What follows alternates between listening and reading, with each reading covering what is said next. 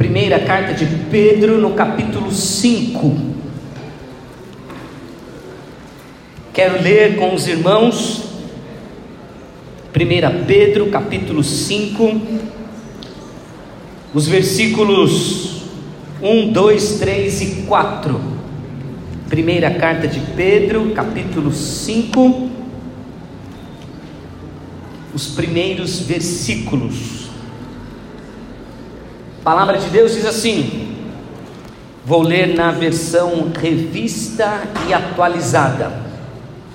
Rogo, pois, aos presbíteros que há entre vós, eu, presbítero como eles, e testemunha dos sofrimentos de Cristo, e ainda coparticipante da glória que há de ser revelada, pastoreai o rebanho de Deus que há entre vós não por constrangimento, mas espontaneamente, como Deus quer, nem por sorte da ganância, mas de boa vontade, nem como dominadores dos que foram confiados, antes tornando-vos modelos do rebanho. Ora, logo que o Supremo Pastor se manifestar, recebereis a imarcessível coroa da glória. Amém. Gostaria que você ainda prestasse atenção na leitura que vou fazer do mesmo texto, numa outra versão da Bíblia Sagrada, a versão A Mensagem. Diz assim o texto sagrado. Se você quiser ouvir a leitura com seus olhos no seu texto, para você fazer o comparativo, convido você a fazer esse exercício. A Bíblia A Mensagem, na primeira carta de Paulo, primeira carta de Pedro, ah, nos primeiros versículos do capítulo 5 dizem assim: Tenho uma preocupação especial por vocês, líderes da igreja. Sei o que é ser líder, participar dos sofrimentos de Cristo e também da glória futura. Esta é a minha preocupação, que vocês cuidem do rebanho de Deus com todo o cuidado de um pastor, não porque são obrigados, mas porque desejam agradar a Deus, não calculando o que vão ganhar com isso, mas agindo com espontaneidade, não como mandões, dizendo aos outros o que fazer, mas apontando o caminho com toda a gentileza. Quando Deus, que é o melhor pastor de todos, manifestar ao mundo o seu domínio, ele verá o que, que vocês agiram corretamente e não economizará elogios. Amém. Vamos orar? Senhor, pedimos a tua direção para este tempo de meditação na tua palavra. Eu peço a Deus que o Senhor use a minha vida, que minhas palavras sejam conduzidas por teu Santo Espírito e que as tuas palavras, Senhor, alcancem os nossos corações e nos abençoe com o entendimento da tua palavra. E nos abençoe, ó Deus, ensinando-nos os teus desígnios, em nome de Jesus. Amém.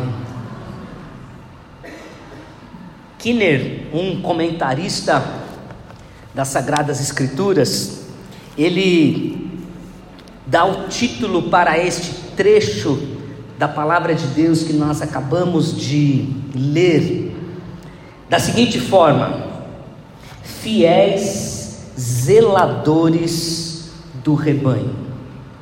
Os pastores são nada mais do que os fiéis zeladores do rebanho. É muito interessante a gente pensar na Bíblia pensar no ministério pastoral, falar sobre o ministério pastoral na comunidade que a gente é pastor, ainda se torna o desafio muito maior. É muito mais fácil falar de ministério pastoral numa outra comunidade, porque a gente fica bastante livre, mas o culto de hoje, com o objetivo de consagrar ao ministério pastoral o Renato, presbítero Renato, este texto me veio à mente e gostaria de compartilhar com os irmãos. E inicialmente, a pergunta que provavelmente alguém já tenha feito na vida é a seguinte: o que faz um pastor? Se você nunca se perguntou, você vai se perguntar agora: o que faz um pastor? Que faz no dia a dia um pastor? O que faz na segunda, na terça, na quarta, na quinta, na sexta, no sábado, no domingo? O que faz esse cidadão no seu dia a dia? Ah, irmãos, o Mark Dever vai dizer o seguinte: Ah, se eles soubessem o que faz um pastor: pregar, preparar reuniões, visitar, discipular a congregação. Isso inclui ainda uma miríades de conversas ao longo da semana. Algumas das conversas muito agradáveis, mas muitas das conversas nada agradáveis. Isso e mais um montão de outras coisas é o fazer pastoral. Preparar, se preparar, orar, interceder, organizar a comunidade, organizar as conversas, os aconselhamentos, os discipulados, a leitura bíblica devocional, a leitura bíblica preparatória para um momento como este, como o de hoje de manhã, o de ontem à noite, né?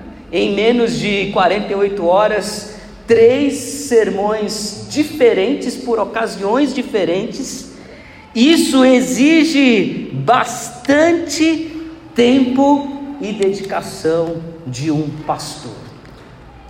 Agora, não é só fazer, não é só o fazer pastoral que faz de alguém um pastor. Não é o que a gente faz que revela o que a gente é. O que é revela o que devemos fazer. Hoje pela manhã, na aula com a juventude da nossa igreja, eu falei sobre crenças e comportamentos. O quanto que as nossas crenças conduzem nossos comportamentos e o quanto nossos comportamentos são conduzidos por aquilo que a gente crê. Isto é, aquilo que a gente crê na Bíblia e aquilo que a gente crê como propósito da vida. Então, o que a gente é como pastor deve traduzir aquilo que somos, aquilo que fazemos. Mas é interessante, irmãos, que nos últimos tempos a gente não tem mais ouvido pais que oram por seus filhos para que os seus filhos sejam pastores, para que seus filhos sejam missionários, para que seus filhos sejam educadoras cristãs. Não vou pedir para você levantar as mãos, tá bom? Quem, pai, já orou por seus filhos nesse sentido? Não, não levanta a mão, tá? É uma pergunta retórica. Isto é só para você pensar. Você, pai, já orou por seu filho dizendo assim: Senhor, chama o meu filho para o ministério sagrado. É provável que alguns cristãos vão fazer o seguinte: brincadeira, tá? Bate na madeira, pastor. Tá amarrado em nome de Jesus. Um filho meu ser pastor, um filho meu ser missionário. Não, eu quero que meu filho seja um doutor, um advogado eu quero que meu filho seja um empresário. Semana passada, dando aula para os adolescentes, eu perguntei para eles o que eles queriam fazer da vida. E um dos adolescentes, nem adolescente é, um pré-adolescente, disse o seguinte: Pastor, eu quero fazer algo que dê muito dinheiro. Você acredita nisso? Eu não vi aqui, eu não estou vendo se ele está aqui. Mas ele disse: pré-adolescente, eu quero fazer, não importa o que é, tem que dar muito dinheiro, não tem nem noção do que ele estava falando, mas ele está com uma crença na sua mente, porque algumas pessoas, irmãos, acreditam que a vocação pastoral é um juízo de Deus para um ser humano. Vou usar uma linguagem espírita, tá bom? É um karma para uma pessoa. Ser pastor é um karma, não é possível. Essa pessoa deve ter pecado demais e está sendo punida por Deus para ser um pastor. Algumas pessoas têm esta visão equivocada a respeito da vocação pastoral, por entender que a vida de um pastor deve ser uma vida sofrida. Mas irmãos, os pastores, eles têm alguns privilégios tão incríveis, tão especiais. Nós, pastores, adentramos na vida das pessoas nos momentos mais importantes daquela vida, daquela família, daquela situação. Quando Renato recebeu a notícia do falecimento de seu pai, ele estava com dois pastores junto com ele. Eu e o pastor Ricardo, que aqui está. Nós participamos da vida do nosso irmão num dos momentos mais tristes e importantes da sua vida. Podemos abraçá-lo, orar e chorar com ele. Nós, pastores, temos o privilégio de batizar os nossos jovens, como no próximo domingo vai acontecer aqui na nossa comunidade. Que privilégio, irmãos, estar na história de uma família, de um ser humano, para a eternidade, para o resto da vida dele. Me lembro do dia 29 de dezembro de 1991, quando o pastor Sérgio Paulo me desceu as águas do batismo. Semelhante ao domingo que vem o Vinícius, pequenininho, semelhante ao Vinícius, que quase precisou de um banquinho para eu entrar no batistério, porque senão a água me cobria. Estar nos momentos mais importantes e relevantes de um ser humano, no momento de dor, no momento de alegria, no momento de sofrimento e de extremo regozijo. Nós, pastores, estamos nas salas onde nos tornamos seus representantes para responder à pergunta da dor: onde está Deus neste momento de sofrimento extremo?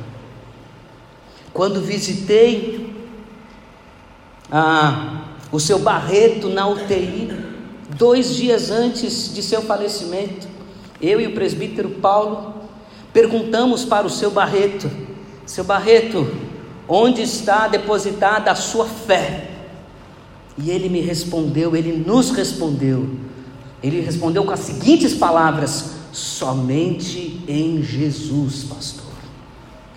Que glória, irmãos, é ter participado deste momento de uma pessoa que a vida toda foi muito católico e na, no leito de morte ele pode expressar a sua fé em somente em Jesus.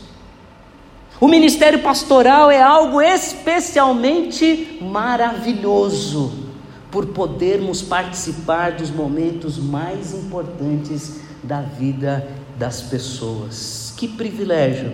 Não é um karma, não é um purgatório.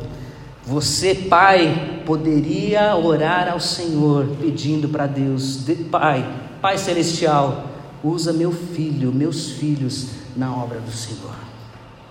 Usa meus filhos na obra do Senhor. Se o Senhor desejar que o meu filho seja um pastor, que assim o seja. Eu o libero para a honra e glória do teu santo nome. E vai ser uma grande alegria poder ter um filho que é chamado para o ministério pastoral. O ministério pastoral, irmãos, a menção da palavra pastor como elemento do ministério do Novo Testamento ocorre especificamente na carta de Paulo aos Efésios, no capítulo 4, versículo 1. Desculpa, capítulo 4, versículo 11 e em 1 Pedro, capítulo 5. Este texto que nós acabamos de ler. E o pano de fundo do ministério pastoral está espalhado por todo o Antigo Testamento.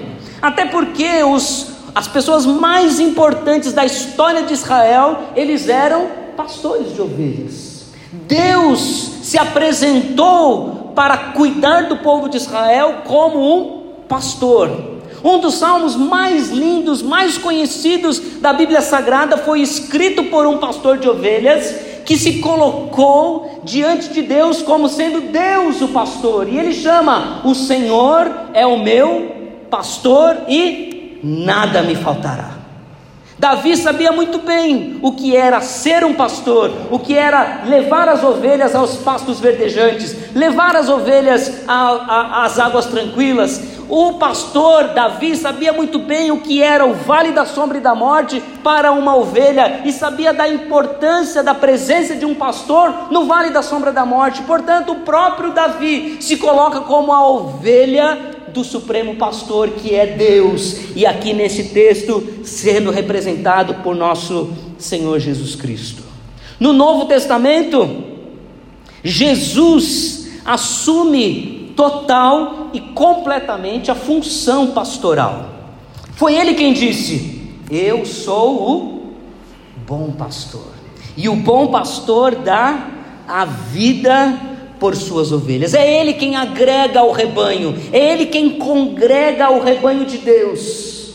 O rebanho é de Deus e Ele é o pastor que cuida das suas ovelhas. Portanto, irmãos, o ministério pastoral que eu, Luizinho, Fernando, talvez outros irmãos que aqui estão, que talvez eu não, pastor Ricardo e Renato que está assumindo agora o ministério pastoral, é a nossa função pastoral é derivada, é emanada da pessoa de Jesus Cristo.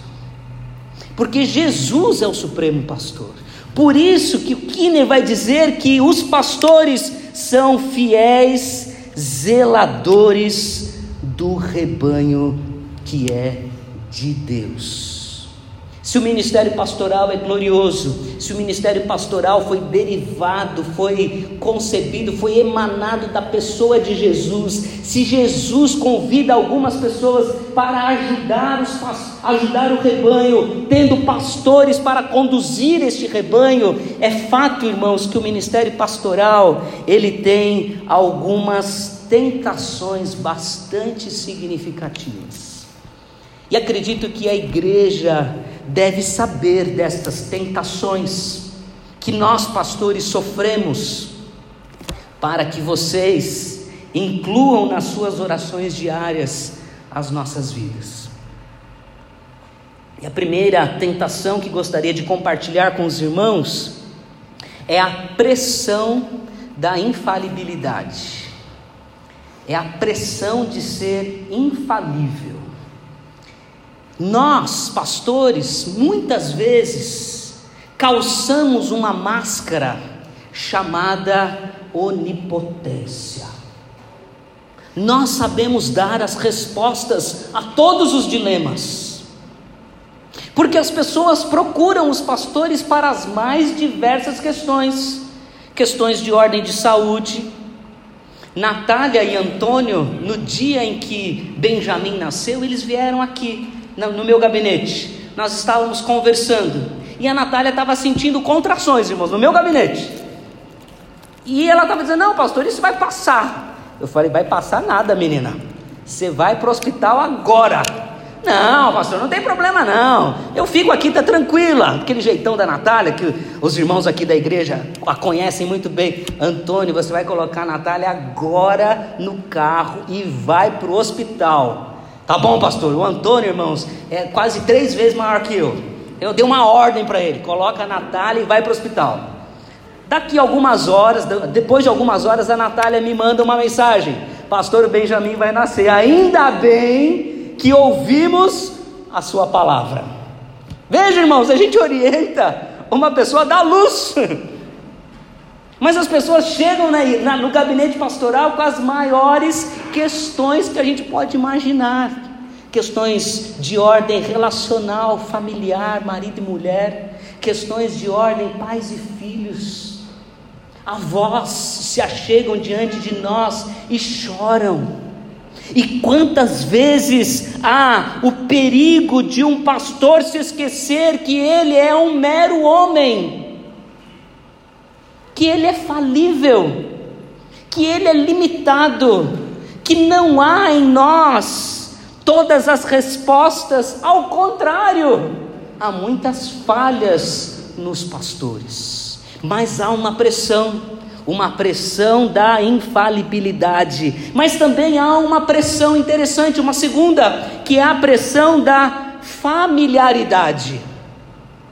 Isto é, a familiaridade com o sublime, porque nós oramos, nós lemos a palavra, nós nos adentramos num culto público, abrimos as sagradas escrituras, falamos e os ouvintes prestam atenção e ouvem, e entendem que aquela palavra foi uma palavra direcionada por Deus para a sua vida. Então, a gente pode se familiarizar com o sublime, sem ter a noção de que o Deus soberano, Criador dos céus e da terra, Todo-Poderoso, se Ele não agir, ai de nós. Mas nós incorremos no risco de ficar familiarizados com o sublime, familiarizados com a tragédia, porque a tragédia vem o tempo todo pertinho da gente, ao ponto da gente não mais chorar com os que choram, não mais ser um agente do consolo de Deus, porque dentro de nós o nosso coração se transformou numa pedra que não é mais capaz de, de emanar empatia. Familiaridade com o sublime, com a tragédia, familiaridade com o mundo. Achar que tudo é normal, que tudo é tranquilo, que tudo é permissível, sem ter a noção do que as Sagradas Escrituras nos apresentam, os padrões bíblicos. E a Bíblia o tempo todo é o contraponto ao mundo. Nós estávamos estudando a carta de Paulo aos Efésios até domingo passado, e o John Stott, no seu livro, ele diz que a carta de Paulo aos Efésios é a construção da nova sociedade de Deus. O primeiro livro publicado, o um comentário publicado sobre, no Brasil, publicado sobre a carta de Paulo aos Efésios, de John Stott, tem o título de A Contracultura Cristã. Isto é, nós estamos contra o mundo, só que se pastores tentados pelo mundo, se familiarizarem ao mundo, ai de nós, Renato, ai de nós, se tivermos e cairmos na tentação da familiaridade com o sublime, com a tragédia, com o mundo e com o brilhantismo. Não é incomum pastores popstar não é mais incomum. Onde os pastores brilham mais que Jesus Cristo. Na minha sala do doutorado, ouvi a história de um irmão que foi que foi visitar uma igreja e na hora da pregação as luzes se apagaram. E tinha holofotes no meio do, do corredor. E as luzes se apagaram e os holofotes brilharam trazendo toda a atenção para o corredor central. E aí alguém, talvez o ministro de louvor, empolgado, agora nós vamos ouvir a palavra de Deus e vai entrar nesse auditório a pessoa que vai trazer a palavra do Senhor para a nossa vida. Portanto, conosco está o pastor fulano de tal. E aí, palmas, palmas, e entra com os holofotes parecendo Justin Bieber para pregar a palavra de Deus o brilhantismo. Talvez nós não tenhamos isso, mas fiquemos enciumados quando um membro da igreja chama uma outra família, uma outra pessoa para orar, para visitar e não te chamou. Aí você fica em si, por que, que chamou fulano de tal e não me chamou? O perigo do brilhantismo, a familiaridade com o brilhantismo. Foi a mesma tentação que Satanás fez a Jesus Cristo. Vocês se lembram a tentação de Satanás a Jesus? Satanás diz assim: levou Jesus para o alto da montanha, mostrou o mundo e disse para ele: Tudo isso eu te darei se você, prostrado, me adorares. Uma tentação. O John Stott vai dizer que o púlpito é um lugar perigoso para qualquer filho de Adão estar. O púlpito é um lugar perigoso para qualquer filho de Adão estar. Ele é alto, imponente e todas as atenções estão direcionadas a ele. O risco da familiaridade com o brilhantismo. Gosto muito da, da, da, expressão do pastor João Batista Cavalcante. Me lembro dessa frase ainda nos primeiros anos do seminário, quando ele diz o seguinte: Onde brilha o sol da justiça, não há espaço para estrelinhas brilharem. Há um grande perigo, uma grande tentação ao ministério pastoral: a tentação da infalibilidade e a tentação da familiaridade. Diante disso, irmãos, vejam que eu estou falando para os irmãos. O que faz um pastor? Faz muita coisa. Por que ele faz? Porque ele foi vocacionado por Deus. E a sua vocação é derivada do ministério de Jesus. Mas no ministério pastoral há muitos perigos, há muitas ciladas, que podem nos desviar do caminho e do, e do trabalho que o Senhor deseja para a nossa vida. Então, o que fazer? O que a Bíblia nos ensina sobre princípios elementares que devem existir no ministério pastoral, que devem nortear o coração do Renato, que devem nortear o coração do Luizinho, que devem nortear o coração do Ricardo, que devem nortear o coração do Fernando, que devem me nortear e nortear a igreja do Senhor Jesus Cristo, porque a igreja do Senhor Jesus Cristo é sim a multidão dos conselheiros que pode chegar para o seu pastor e dizer: Pastor, este caminho não é o caminho de Deus para a nossa vida. Voltemos às Sagradas Escrituras. Então, o que a Bíblia diz a respeito dos princípios básicos do ministério pastoral? Vejam o versículo 1 de, de é, 1 Pedro capítulo 5. Rogo-vos, pois, aos presbíteros que há entre vós, eu, presbítero como eles, testemunha dos sofrimentos de Cristo e ainda coparticipante da glória que há de ser revelada. Pedro se coloca na posição de presbítero e traz uma recomendação à liderança daquela comunidade, aos líderes daquela comunidade, aos presbíteros daquela comunidade, aos bispos daquela igreja, aos pastores daquela igreja. É bom, é importante, irmãos, a gente ressaltar que o termo presbítero, bispo e pastores eles são termos intercambiáveis, são termos sinônimos. Na Bíblia Sagrada, no Novo Testamento, toda vez que a palavra pastor está no singular, ela está se referindo a Jesus Cristo. E todas as vezes que a palavra vem no plural pastores, ela se refere a seres humanos. Então, o pastor é Jesus, e nós somos pastores, presbíteros, bispos, líderes da comunidade. E então, na palavra presbítero, há um pressuposto. Porque o presbítero vem do ancião do Antigo Testamento, vem do conselheiro para o povo. O ancião, naquele contexto de Israel, era a pessoa responsável para ajudar nos litígios para cuidar das questões que as pessoas estavam vivendo no seu mundo. Eles eram conselheiros e, para serem conselheiros, eles precisavam ser experientes. Logo, sendo experientes, deverias ter um pressuposto: eles são pessoas maduras espiritualmente. Então, o primeiro princípio básico para o ministério pastoral é que um pastor deve ser alguém maduro, deve ser um líder espiritual.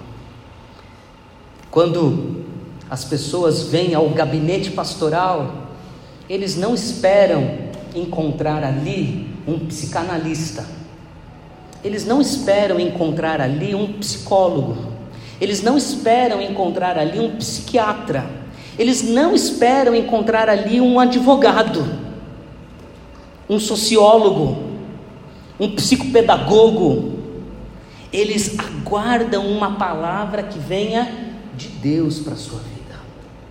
Então é diferente o papel do psiquiatra, do psicólogo, do psicanalista, do advogado, do sociólogo, do professor, é um, do pastor é outro.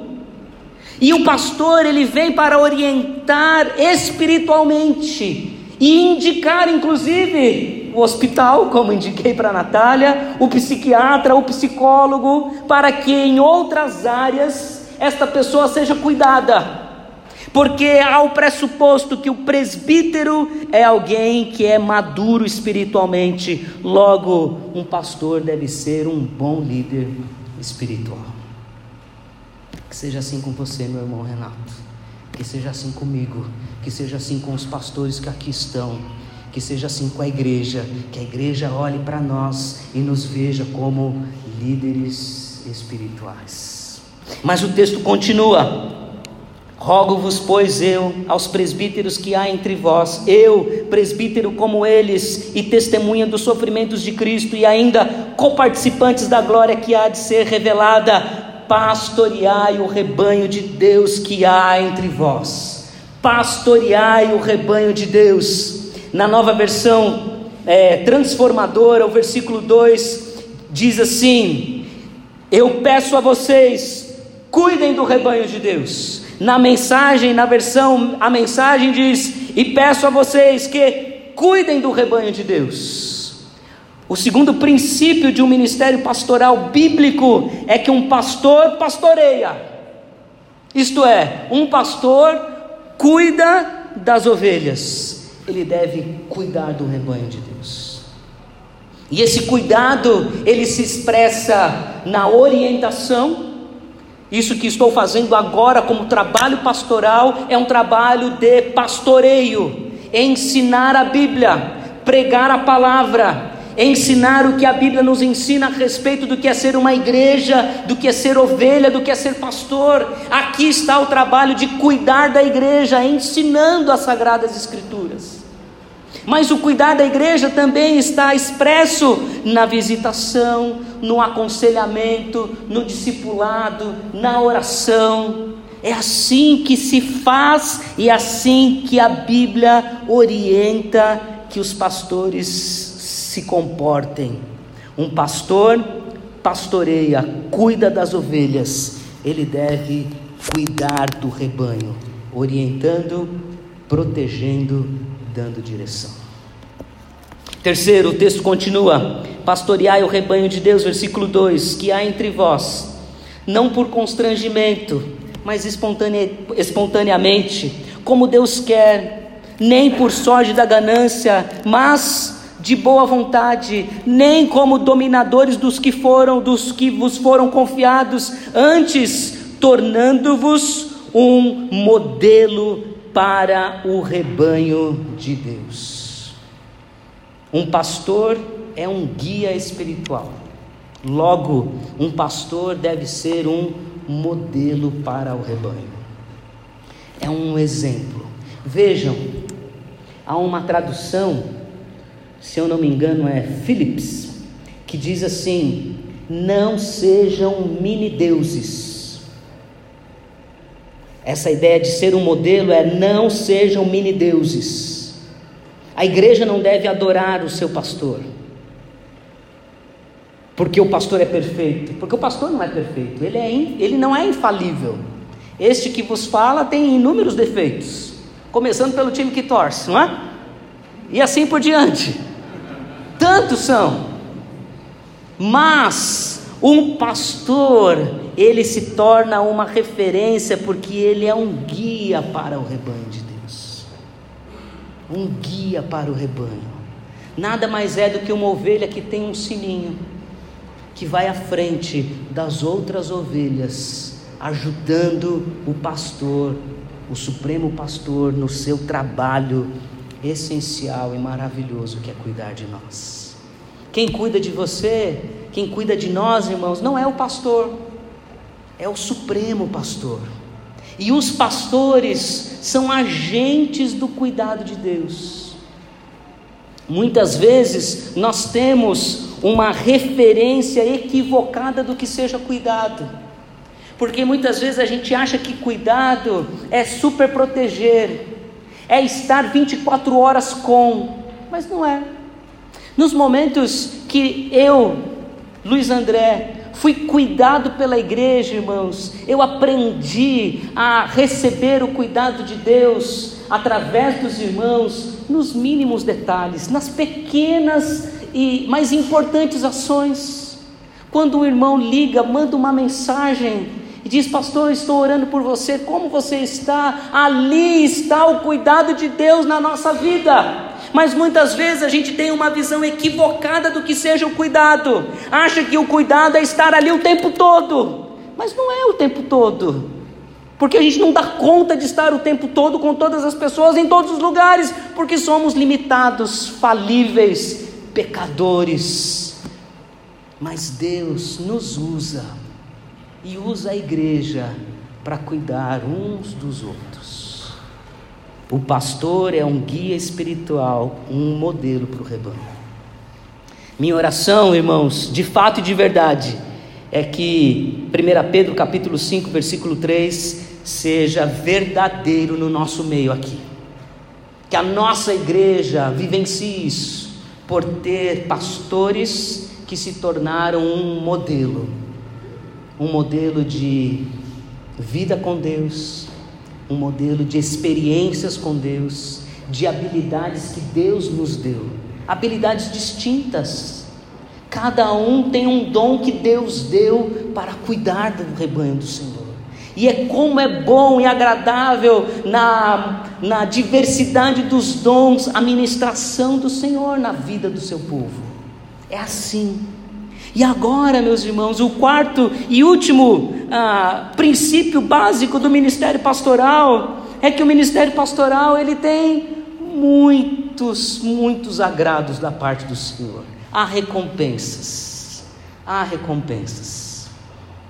Não é em vão as noites mal dormidas, não são em vão ah, as reuniões demoradas os discipulados, os aconselhamentos, as preocupações, não é em vão. No versículo 2 ou no versículo 1, o apóstolo Pedro diz que nós somos participantes dos sofrimentos de Cristo. Nós sabemos o que é sofrer por Cristo. No caso aqui de Pedro, já preso. Os irmãos sabem, se não sabem, saberão agora que Pedro foi morto crucificado. E ele na hora da sua crucificação, diz a tradição cristã, que ele pediu para ser crucificado de cabeça para baixo, porque ele disse que ele não era digno de morrer do mesmo jeito que o seu Senhor. Pedro sabia muito bem o que era sofrer. Imagine ser crucificado de cabeça para baixo. Ele participou dos sofrimentos de Cristo, mas ainda ele participaria da glória a ser revelada. Louvado seja Deus.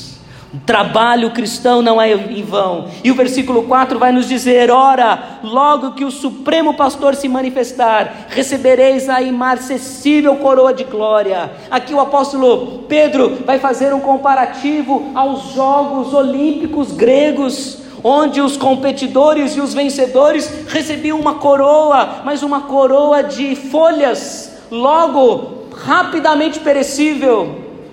E o apóstolo vai dizer o seguinte: aqueles que servirem ao Senhor no ministério pastoral, estes receberão uma recompensa, uma recompensa que não é perecível.